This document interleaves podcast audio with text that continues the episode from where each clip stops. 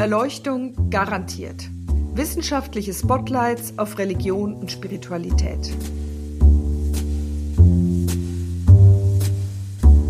Urzeitmythen, Glaubenskriege, Heretikerinnen und religiöse Revolutionäre. Leere und volle Kirchen, Moscheen und Tempel, Fragen nach Leben und Tod und neuer Spiritualität. Ethik in Politik und Wirtschaft, aber auch Rituale, Digital Religion und Spiritual Care. Das alles treibt uns um. Uns, Forschende und Studierende derselben Fakultät, und darüber werden wir in diesem Podcast sprechen. Ich, Dorothea Lüttekens, bin Religionswissenschaftlerin und derzeit Dekanin der Theologischen Fakultät der Universität Zürich. Heute ist der systematische Theologe und Religionsphilosoph Matthias Wütrich hier. Guten Morgen, Matthias. Hallo, Dorothea. Bei dir hätte es ja eine ganze Reihe von Themen gegeben. Und ich hatte mir vorher eine Liste gemacht, also von Transhumanismus bis zum Posthumanismus, vom Weltraum bis in den digitalen Raum. Und wir haben uns vorher dann, damit der Podcast nicht völlig aus dem Ruder läuft, auf ein Thema, eine Frage geeinigt. Aber bevor ich dir diese Frage stelle, darf ich dir noch drei andere Fragen stellen. Ja, sicher. Du bist, wenn man dich so sieht, und im letzten Semester habe ich dich sehr oft online über Zoom oder Teams gesehen, du bist häufig umgeben oder eigentlich immer umgeben von einer Bibliothek. Würdest du dich selber als Bibliophil bezeichnen? Ich glaube schon, ja. Also ich, ich habe schon als kleines Kind in Bücher gezeichnet. Das hat nicht immer Spaß gemacht meinen Eltern. Aber nein, ich, ich und ich habe die dann einfach gesammelt und bin von Brocki zu Brocki gegangen und versucht, die billigsten Bände zu erhalten und so. Ja, ich bin, glaube ich, bibliophil. Ich bin aber trotzdem ein Befürworter von Open Access, gerade weil ich so gern Bücher habe, dass ich das auch schnell bekomme. Das ist eine spannende Kombination, die gibt es nicht so oft, oder? Hm, ich glaube immer öfter jetzt in Zukunft, weil wir können gar nicht anders. Du, und wenn du sagst, du hast, du warst als kleines Kind sozusagen schon illegal unterwegs, was Bücher anbelangt, du bist ja dann später Primarlehrer geworden. Würdest du sagen, dass du aus dieser Zeit als Primarlehrer etwas für deine eigenen Kinder oder für den Umgang mit ihnen gelernt hast? Ja, das war, glaube ich, schon wichtig. Aber ich komme schon aus einer Lehrerfamilie, das war immer schon, dieses Pädagogische war immer irgendwie schon Thema. Was nicht heißt, dass ich jetzt der Supervater bin, überhaupt nicht, sondern, ähm, aber so ein, ein Gespür habe ich, glaube ich, mitbekommen, ja. Dürfen deine Kinder im Bücher malen? Ah, ich versuche sie dann abzulenken und ihnen zu zeigen, in welche sie am besten malen und vielleicht nicht hinten und mittendrin, sondern vorne und so, dann, dann geht das, ja. du, und die, die dritte Frage, du bist systematischer Theologe und du bist Religionsphilosoph. Was bist du denn mehr? Hm, das kommt darauf an, was man unter Religionsphilosophie versteht. Aber ich würde sagen, eher Systematiker, der Religionsphilosophie betreibt aus einem Interesse an grenzüberschreitenden Fragen. So. Also für mich ist die Religionsphilosophie ein, ein wichtiges Instrumentarium, um, um auch äh, intellektuell mich über die Grenzen der Theologie hin bewegen zu können und, und äh, vermitteln zu können. Und das ist mir wichtig. Ich glaube, ich verstehe jetzt, warum du auf den Weltraum gekommen bist und auf dem Post- bzw. Transhumanismus, wenn es dir um die grenzüberschreitenden Fragen geht. Mhm. Die Frage, auf die wir uns gestern geeinigt haben, ist ja eigentlich eine ganz, ganz einfache. Und vielleicht kommst du über die Fragen, Frage dann auch an diese anderen Themen. Die Frage lautet, Matthias, was ist der Mensch? Ja, also ich habe mir überlegt, ob ich dir da vielleicht nicht die die zu große Frage gestellt habe. Du hast ähm, sie mir ja nicht gestellt, zum Glück. Nein, stellen lassen habe. Aber ich, ich finde ich find das einfach die Frage, die mich im Moment am meisten umtreibt. Und bevor ich jetzt einfach so eine schnelle Antwort gebe, die ich eigentlich gar nie verantworten könnte, sage ich dir vielleicht mal, was mich daran umtreibt. Mhm. Mhm. Ähm, wir haben von mir aus gesehen im Moment in, in der Diskussion so etwas wie eine Grenzverschmierung, wenn wir bestimmen, wer der Mensch ist eine Grenzverschmierung im Blick auf die Außenverhältnisse des Menschen, im Blick auf die Frage, wie unterscheiden sich denn Mensch und seine ihn umgebende Natur überhaupt noch voneinander? Wie unterscheidet sich der Mensch vom Tier überhaupt noch? Ähm, wir haben zum Beispiel bei den Neurowissenschaftlern die Feststellung, dass wir ähm, einen neuronalen Determinismus, einem neuronalen Determinismus folgen, dass wir also eigentlich gar nicht frei sind in unserem Denken. Ja, wir haben keinen freien Willen, sondern wir sind durch unsere Neuronen bestimmt. Wir haben keine Willensfreiheit. Würdest du das auch sagen? Nein, das würde ich nicht sagen. Ich denke, das ist äh, ein, ein, ein Denkfehler. Ähm, und genau deswegen interessiert es mich auch, mich da mit, mit denen auseinanderzusetzen, mit diesen neurowissenschaftlichen Konzepten. Weil ich meine, sie machen uns eigentlich zu, zu einer, ähm, wie soll das, degradieren unsere mhm. Freiheit. Mhm. Ja. Aber wo ist der Denkfehler? man kann ihn an verschiedenen Orten, es gibt verschiedene Denkfehler, aber der vielleicht schwierigste Fehler ist, dass man aus einem Kleinexperiment versucht, generalisierte Schlussfolgerungen über den Menschen schlechthin zu ziehen. Es gab ähm, in der 70er, 80er Jahren ein Experiment, das sogenannte Libet-Experiment. Und das stellte darauf ab, dass Menschen den Finger bewegen und zu, sich merken, zu welcher Zeit das geschieht. Und der, die Pointe dieses Experiments war, dass beim Messen des Gehirns, der Gehirnaktivität, die Gehirnaktivität früher losging, das Bereitschaftspotenzial früher gemessen wurde, als die Entscheidung, den Finger zu heben. Und daraus folgte dann die Neurowissenschaft oder gewisse Neurowissenschaftler und lustigerweise nur beschränkt auch Libet, dass unser unsere Willensfreiheit determiniert ist. Das heißt, sie ist bestimmt durch neuronale Aktivitäten, bevor wir frei entscheiden. Libet war der Forscher, der das Ganze geleitet hat. Ja. Wo liegt denn da jetzt genau der Denkfehler? Würdest du sagen, der Mensch entscheidet eben bevor er überhaupt merkt, dass er entscheiden will und deshalb geht das Gehirn schon vorher los? Also es gibt verschiedene Denkfehler meines Erachtens in diesem Experiment. Der eine ist, ähm, sehr wahrscheinlich haben Probanden, die dort mitmachen, schon viel vorher entschieden, mitzumachen und gemäß diesen Prozedere dann sich zu verhalten. Das heißt, eigentlich ist der Willensentscheid schon vorher getroffen. Bevor sie es überhaupt merken. Genau. Mhm. Und dann kann man auch fragen, ja, ist dieses Fingerheben eigentlich äh, angemessen dem, was wir als Willensfreiheit ähm, im vollen Sinne verstehen. Also man muss sich mal überlegen, wenn, wenn ich zum Beispiel eine ethische Entscheidung treffe, dann ist das ein so komplexer Prozess und unter ähm, Abwägen vieler Argumente. Und, und, und das ist dann tatsächlich äh, meines Erachtens ein freier Entscheid. Aber hat das etwas zu tun mit dem Fingerheben? Ähm, ist das nicht eine furchtbare Reduktion? Das heißt, es war dein freier Entscheid, als kleiner Junge die Bücher deiner Eltern vollzumalen.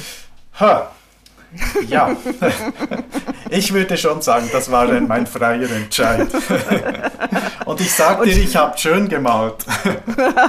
ich würde sehr, sehr gerne mal so eine Zeichnung sehen. Ich hoffe, die gibt's noch.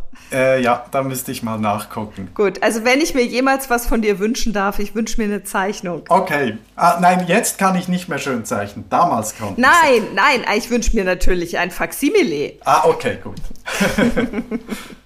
Und was wäre noch ein zweiter Denkfehler? Ähm, ein grundsätzlicher Denkfehler, finde ich, ist, dass man immer versucht, Analogien zu äh, machen zwischen dem Gehirn, unserem Gehirn und dem Computer. Also, dass man ganz viele äh, Denkprozesse analogisiert äh, zwischen Gehirn und Computer. Aber ähm, unser Gehirn ist plastisch, das heißt, es baut sich ständig um. Und äh, diese Umbauten ermöglichen nicht ähm, eine so schnelle Analogisierung mit dem Computer. Auf gewissen Ebenen mag diese Analogie hilfreich sein, aber ich denke generell darf man das nicht machen und insofern würde ich eben sagen, wird man auch die, die, unsere Gehirnfunktionen bis ins Letzte nie ganz verstehen und, und eben auch nicht verstehen, inwiefern wir frei sind. Mhm. Und warum findest du die Frage überhaupt wichtig? Weil es mir wichtig ist, ähm, an der Freiheit des Menschen festzuhalten. Also das, war, das ist eben die eine Grenzverschiebung, die zwischen Natur und Mensch. Ähm, und, und wenn wir dort die Freiheit verlieren des Menschen, dann verlieren wir eigentlich auch die Verantwortung, dann verlieren wir von mir aus gesehen auch die Würde des Menschen. Mhm.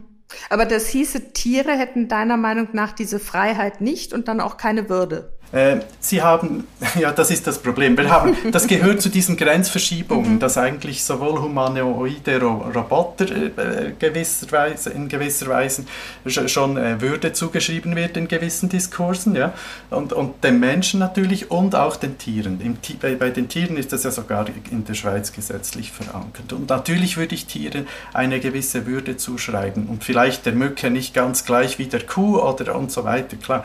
Aber ähm, äh, ich denke, es ist, es ist schon wichtig, dass man trotzdem versucht, so etwas wie eine gewisse ähm, Grenze des Menschen nochmal festzuhalten. Und die zeigt sich tatsächlich von mir aus gesehen in, in, gewissen Freiheitsgraden. Die sind höher beim Menschen als bei Tieren. Aber Tiere haben auch Freiheitsgrade. Sie können zum Beispiel spielen, mhm. ja, gewisse, ähm, und sie können in, in gewissem Maße Entscheidungen mhm. treffen. Mhm.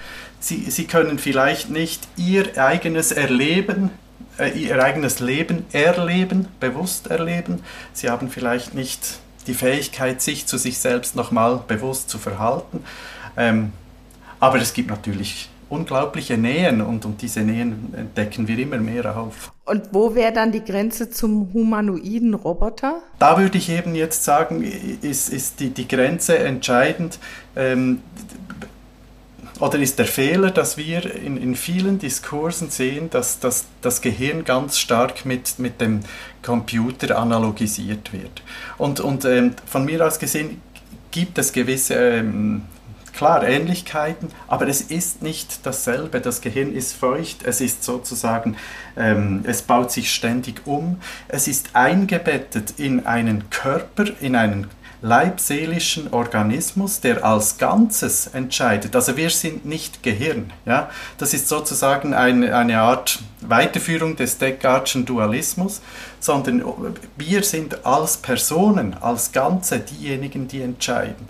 Und, und ähm, in, in den Diskursen mit dem Post- und Transhumanismus sieht man häufig, dass es so etwas wie eine Kurzschließung gibt zwischen unserem Gehirn und diesen ähm, ähm, Fähigkeiten von Computern, so dass man dann denkt, ja okay, wir könnten eigentlich unser Gehirn irgendwann scannen und uploaden auf Computer und hätten dann sozusagen ein Double von uns oder eine Festplatte und irgendwann äh, hätten wir ewiges Leben.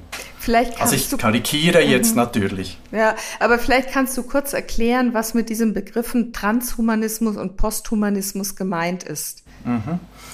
Also das sind so wie Visionen, würde ich sagen, die in den Bereich Science Fiction gehen, einerseits so vom Status her und andererseits aber doch auch so rückgebunden sind an neue Entdeckungen in, in der Informatik und, und ähm, äh, ja, in den Naturwissenschaften.